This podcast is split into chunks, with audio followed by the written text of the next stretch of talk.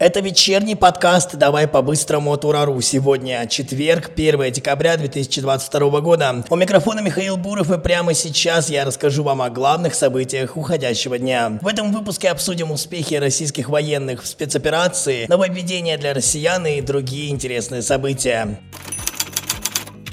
В начале октября интернет взбудоражили заявление Илона Маска. Напомню, что он предложил свой вариант мира между Россией и Украиной и запустил в своем твиттере опрос о судьбе территорий Крыма и Донбасса. Бизнесмен считает, что украинское владение Крымом является исторической ошибкой и призвал Зеленского отбросить попытки вернуть регион. И вот спустя почти два месяца украинского президента вдруг прорвало. Он считает, что Маск изменит свое мнение о Крыме после посещения Украины. Цитата «Если вы хотите понять, что здесь сделала Россия, приезжайте на Украину и увидите это своими глазами». Конец цитаты. Такие слова Зеленского приводят западные СМИ.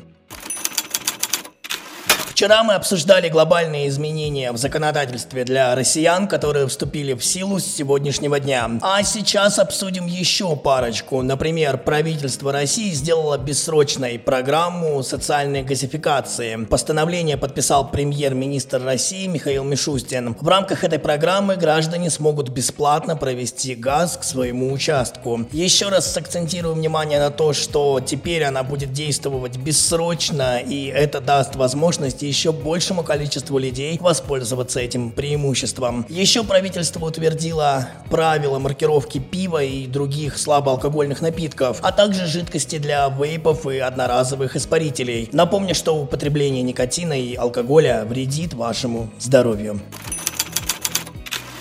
А теперь главное о спецоперации за сегодня. Советник Пушилина сообщил, что российские военные взяли под свой контроль основные дороги Артемовского направления в ДНР а также освободили населенный пункт Андреевка на Донецком направлении. В ходе освобождения были уничтожены более 40 украинских военных. Минобороны сообщает, что армия России отразила атаку ВСУ на Краснолиманском направлении. Противник потерял до 20 боевиков. А в это время президент Зеленский почему-то надеется, что украинский конфликт закончится в ближайшие несколько месяцев. Такое заявление он сделал в ходе саммита Дилбук. Илон Маск сегодня как-то уж прочно держится в повестке. Его компания Neuralink вживит в мозг человека чип, который позволит пользоваться телефоном и компьютером без помощи рук. Клинические испытания на человеке пройдут в течение полугода. К слову, имплант уже опробовали на обезьяне. На нашем YouTube канале мы рассказали в видео, как с помощью него она смогла силой мысли написать сообщение о том, что хочет вкусняшек. Если не видели, советую глянуть, а после этого обязательно подписаться на канал.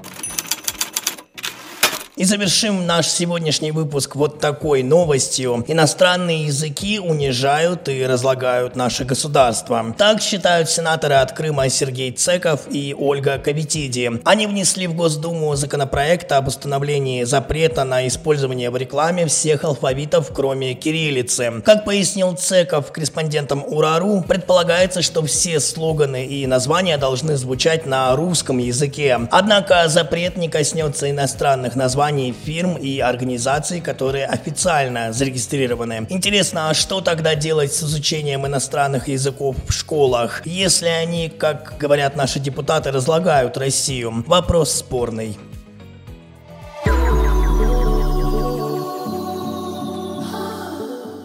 Это все самое важное, о чем мы хотели вам сегодня рассказать. Напомню, что еще больше новостей вы можете прочесть на нашем сайте ура.news. Обязательно подписывайтесь на наши каналы в Telegram, Рутюб и YouTube. Также подпишитесь на наше сообщество ВКонтакте и спасибо за то, что слушаете наш подкаст на Яндекс Музыке. Ну а я прощаюсь с вами до завтра. Не забывайте, что здесь мы обсуждаем самые яркие события дня. Это был подкаст «Давай по-быстрому» и Михаил Буров.